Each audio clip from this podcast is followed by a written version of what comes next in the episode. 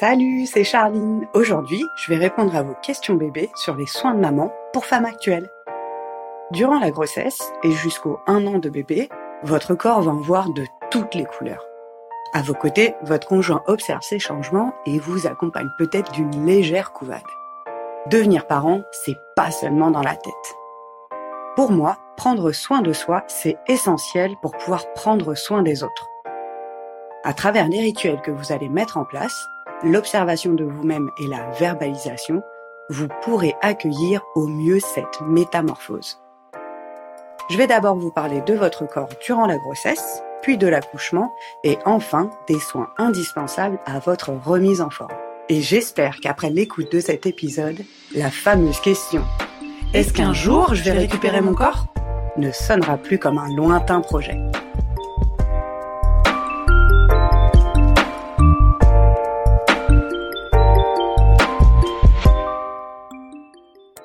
La grossesse. Au départ, seul vous sentirez les changements dans votre corps.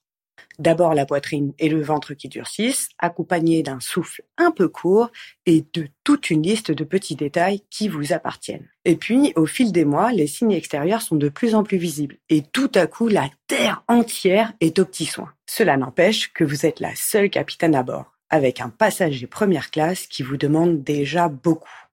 Avant même que bébé arrive, Essayez de dégager du temps rien que pour vous, pour prendre des bonnes habitudes, mais surtout parce que votre corps va être totalement bouleversé par ces neuf mois. Tout ce qui se passe dans votre corps est déclenché par les hormones. Quand vous me demandez pourquoi mes cheveux sont plus beaux ou pas pendant la grossesse, ma réponse est simple. C'est un peu comme à l'adolescence. On ne sait pas sur quelle pochette surprise on va tomber. Pour les chanceuses, les hormones boostent votre kératine et vos cheveux brillent, vos ongles sont incassables. Bref, vous vivez votre meilleure vie, capillairement parlant. Pour les autres, c'est par poignée qu'ils tombent. Mais la vie est bien faite. Pour les premières, c'est au retour de couche que les chutes de cheveux apparaîtront. Et les autres vivront à leur tour le plaisir d'un renouveau capillaire. Vous pouvez prévoir une heure par semaine pour une routine cheveux, un soin à base d'huile de ricin pour la pousse et d'avocat pour la brillance. Un shampoing sans sulfate, c'est mieux, et un masque. Et si vous faites des colorations, allez vers des produits naturels. Mais les questions les plus récurrentes tournent autour de la peau. La peur des vergetures, l'apparition de l'acné, les taches brunes, le masque de grossesse et la rétention d'eau. Pour les vergetures, tous les jours, massez avec de l'huile d'amande douce en insistant sur la poitrine, le ventre, les hanches, les cuisses et les fesses. Pour certaines, elles peuvent apparaître au cours du deuxième trimestre. Pour d'autres, la peau ne bougera pas. Il arrive aussi que le jour de l'accouchement, sous la pression des contractions, la peau craque. Dans tous les cas, il est important de maintenir une bonne hydratation pour préserver au maximum son élasticité. Vous pouvez aussi avoir une poussée d'acné sur le visage, le cou, le torse ou le dos. Là encore, on reste sur des produits très naturels au quotidien, avec des hydrolats purs de citron et de camomille une alimentation saine pour minimiser les dégâts et bien sûr, on ne tripote pas. Pour atténuer le masque de grossesse, limitez l'exposition au soleil et utilisez une protection au quotidien. Après l'accouchement, la ligne brune sur votre ventre s'estompera au fil des ans. Et pour ce qui est de la rétention d'eau, c'est-à-dire des œdèmes, c'est simple. Vos jambes n'ont pas l'habitude de porter autant de poids. Et du coup, votre circulation sanguine en est impactée. Pour vous soulager, terminez votre douche avec un jet d'eau froide sur les jambes. Et puis le soir, surélevez-les contre un mur ou sur la coudoir du canapé.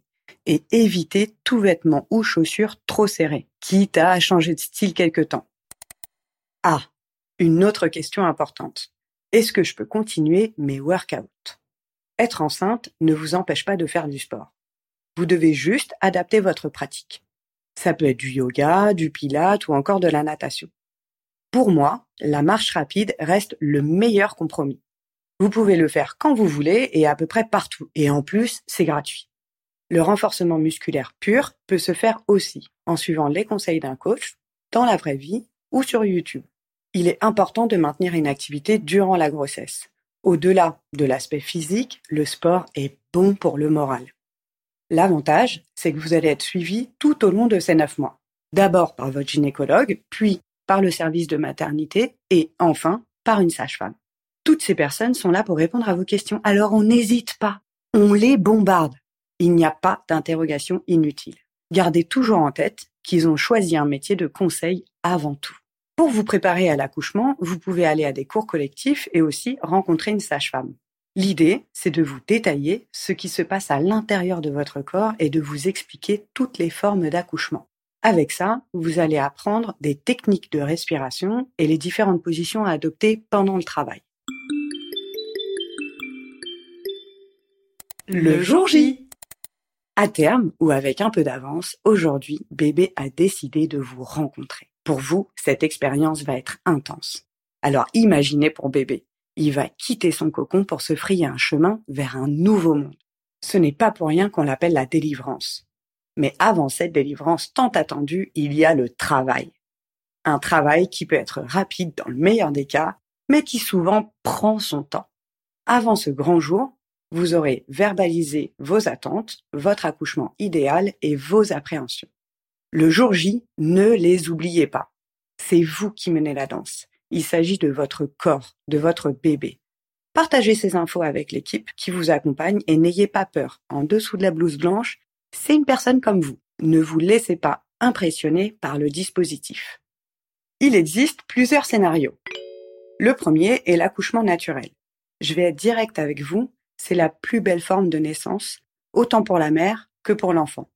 Tout simplement parce que rien ne sera mis entre vous et votre bébé vous allez vraiment ressentir les différentes étapes de la délivrance et agir sur votre corps en mettant en œuvre ce que la sage-femme vous aura appris. Mais ça fait mal, très mal.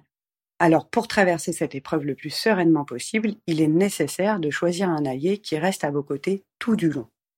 Quelqu'un qui vous donne de la force, de l'eau, qui replace vos coussins, vous prend dans les bras pour accompagner les contractions qui vous encourage quand vous perdez espoir et vous aide à mettre votre corps dans la position la plus agréable possible, sur le côté, à quatre pattes ou accroupi. Cette personne est votre phare dans la tempête. C'est le mental qui vous permettra de gérer la douleur. L'accouchement naturel peut avoir lieu à la maternité ou chez vous. C'est l'avantage. Ensuite, il y a l'accouchement moderne, qui s'accompagne de la merveilleuse péridurale. Attention, cette anesthésie du bassin et des jambes est donnée aux femmes à l'approche de la délivrance. Personne ne passe à côté des premières heures de contraction qui permettent au col de s'ouvrir et à bébé de descendre. Vous accouchez dans une salle médicalisée où l'anesthésiste va vous poser la péridurale. Une fois en place, vous pouvez gérer le débit du produit en cliquant sur une petite télécommande. Petite astuce, laissez le produit faire son effet, profitez-en pour essayer de vous détendre et gardez une réserve de clics pour la fin. L'idéal en termes de ressenti, c'est de toujours pouvoir bouger ses doigts de pied. Je dis ça car l'objectif de la péridurale est de gommer la douleur de la contraction, mais pas d'en effacer la sensation. Le but, c'est qu'au moment de la délivrance, vous sentiez bébé sortir et que vous puissiez pousser au bon moment. Le premier point commun de ces deux accouchements par voie basse, c'est le passage de bébé au niveau du périnée. Cette zone, qui se trouve entre la vulve et l'anus, est mise à rude épreuve. Pour l'aider, vous pouvez demander une épisiotomie ou choisir de le laisser se déchirer seul. Il est difficile pour moi de vous dire laquelle de ces deux options est la meilleure, sachant qu'elles dépendent vraiment du contexte lors de l'accouchement. Le truc qui compte vraiment se passe lorsqu'on va vous recoudre. N'oubliez pas de préciser que vous ne souhaitez pas de point de suture trop serré, plus communément appelé le point du mari parce que cela engendre un rétrécissement de l'entrée du vagin. Ça peut mettre plus de temps à regagner en élasticité et être un inconfort dans la reprise de votre sexualité. Dans tous les cas, parlez à l'équipe qui vous accompagne et définissez ensemble un plan d'action. L'autre point commun, c'est les poussées de caca. En descendant, bébé pousse tout sur son passage. Je vous invite, si vous n'arrivez pas à aller aux toilettes par vous-même, à demander un lavement afin de vous soulager. Et pour finir, il y a l'accouchement par césarienne. Soit la césarienne est prévue pour des raisons médicales antérieures, soit elle est décidée le jour J. Plusieurs facteurs influent sur ce choix qui revient à l'équipe médicale. C'est une procédure impressionnante, mais qui permet aux gynéco-obstétriciens de maîtriser chaque étape de l'accouchement et d'assurer une naissance optimale pour bébé et vous. Cela n'empêche pas qu'il y ait une tierce personne avec vous pour vous tenir la main et vous rassurer. Et si vous aviez le plan A en tête et que c'est le B ou le C qui se passe, n'oubliez pas que cet événement implique deux personnes. Vous avez votre plan, bébé a le sien. La mission des gens qui vous entourent est de vous accompagner tous les deux. Je peux vous assurer que le plus important à cet instant, c'est que bébé trouve l'issue. Même les femmes pour qui cela s'est bien passé, et je tiens à mettre des guillemets sur cette expression, mettront des mois à digérer cet événement. Je n'ai jamais vu ni entendu d'histoire d'accouchement qui n'était pas intense. Et ça en fait leur force. Quel que soit le scénario de votre accouchement, il sera très vite éclipsé par la rencontre avec bébé. Et les jours qui suivent, vous allez apprendre à vous occuper de lui. Le temps est suspendu et vous êtes encore totalement codépendant. Votre corps porte encore l'empreinte de ces neuf mois et des nouvelles traces sont apparues lors de l'accouchement. C'est primordial que vous en preniez soin. Le SAV. Les premiers jours, votre bas-ventre est encore tout endolori et lorsque vous vous regardez dans le miroir, vous découvrez une nouvelle silhouette. C'est tout à fait normal de pas se reconnaître, d'être un peu débordé par ses émotions et de ressentir un grand vide. Ne vous inquiétez pas. Vous allez dégonfler et petit à petit, vous allez pouvoir prendre vos marques dans ce nouveau corps. Quotidiennement, vous serez ausculté par une sage-femme qui vérifiera vos points de suture si vous en avez eu et la remise en place de votre utérus. Elle vous guidera aussi dans les soins que vous continuerez à pratiquer chez vous. Si les points sont au niveau du périnée, la cicatrisation est relativement rapide. Merci aux muqueuses. Pour les césariennes, vous sortez de la maternité une fois les fils ou agrafes retirés et une sage-femme contrôlera régulièrement la cicatrice. Et sur le long terme, c'est à vous de la masser tous les jours afin de l'atténuer au maximum. Vous pouvez utiliser une crème cicatrisante ou une huile d'argan. Dans les suites de couches, il y a aussi des saignements et les caillots. Ça peut durer une quinzaine de jours. Mais d'où vient ce sang? D'une plaie laissée par l'implantation du placenta dans l'utérus. Ces pertes changent progressivement d'aspect jusqu'à disparaître. Et en plus de tout ça, il y a aussi les hémorroïdes. Là encore, vous n'êtes pas sous l'emprise d'une malédiction. C'est physiologique. C'est lié à une circulation sanguine ralentie et une constipation. Tout ça peut être accentué par la peur de pousser.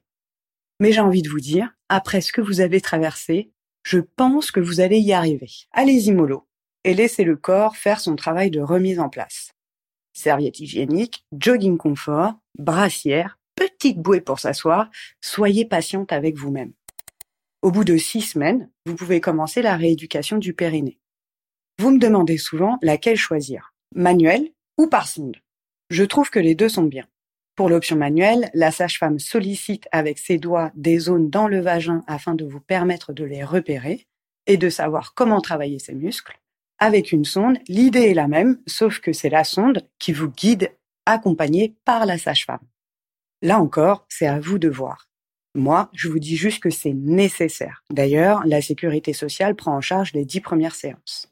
Partez du principe que sans rééducation, vous créez un terrain propice à l'incontinence et aux descentes d'organes. Vraiment, vraiment pas cool. Par contre, essayez pas de tout faire en même temps.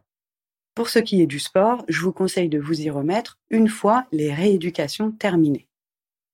On commence par du cardio tout doux, comme la marche active, et pour le renfort, pareil, en gardant en tête de ne pas solliciter les abdos. Et si c'est pour perdre les kilos en trop, c'est surtout l'alimentation qui pèsera dans la balance. Vous pouvez aussi consulter un ostéopathe spécialisé dans les suites de couches. Il va vous manipuler afin de rééquilibrer votre bassin et votre dos. Ça soulage énormément et ça permet une meilleure remise en place des organes. Entre tous les usages du mot couche, on peut se perdre un peu. Mais celui où il faut être beaucoup plus vigilante, c'est le retour de couche. Alors, qu'est-ce que c'est? Il intervient à peu près entre 4 et 8 semaines après l'accouchement. La mécanique d'ovulation se remet en marche et vos règles sont de retour. Le seul hic, c'est que vous n'avez pas encore un cycle bien défini du coup impossible de calculer la période d'ovulation, ce qui augmente le risque de retomber enceinte, peut-être un peu trop rapidement. C'est le moment idéal pour revoir votre gynécologue. Vous pourrez choisir votre mode de contraception et parler aussi de la reprise de votre sexualité. il est important d'inclure votre partenaire dans cette discussion. Mais encore une fois, il s'agit de votre corps. Seul vous pouvez déterminer le moment où vous serez prête à le partager de nouveau. Certaines font le premier pas de cette reconquête seules, d'autres avec leur partenaire. Il n'y a pas de méthode unique. Le seul truc que je vous conseille, c'est d'en parler. Retrouver sa féminité prend différents chemins. Il y a la sexualité, le regard que vous portez sur votre nouveau corps et ce que vous ressentez dedans. Et vous êtes mère. C'est un nouveau rôle qui vient aussi redéfinir qui vous êtes en tant que femme. Ça change tout. Pour vous réapproprier votre corps, vous avez plusieurs objectifs. Maintenez vos rituels pour le corps mis en place pendant la grossesse. N'ayez pas peur de demander de l'aide et prenez votre temps pour valider chaque étape. La nature est bien faite et votre corps saura vous écouter. J'espère que cette pause podcast vous a apporté des réponses. N'hésitez pas à liker et partager cet épisode en attendant le prochain où j'aborderai les soins de bébé. À très vite. Bisous!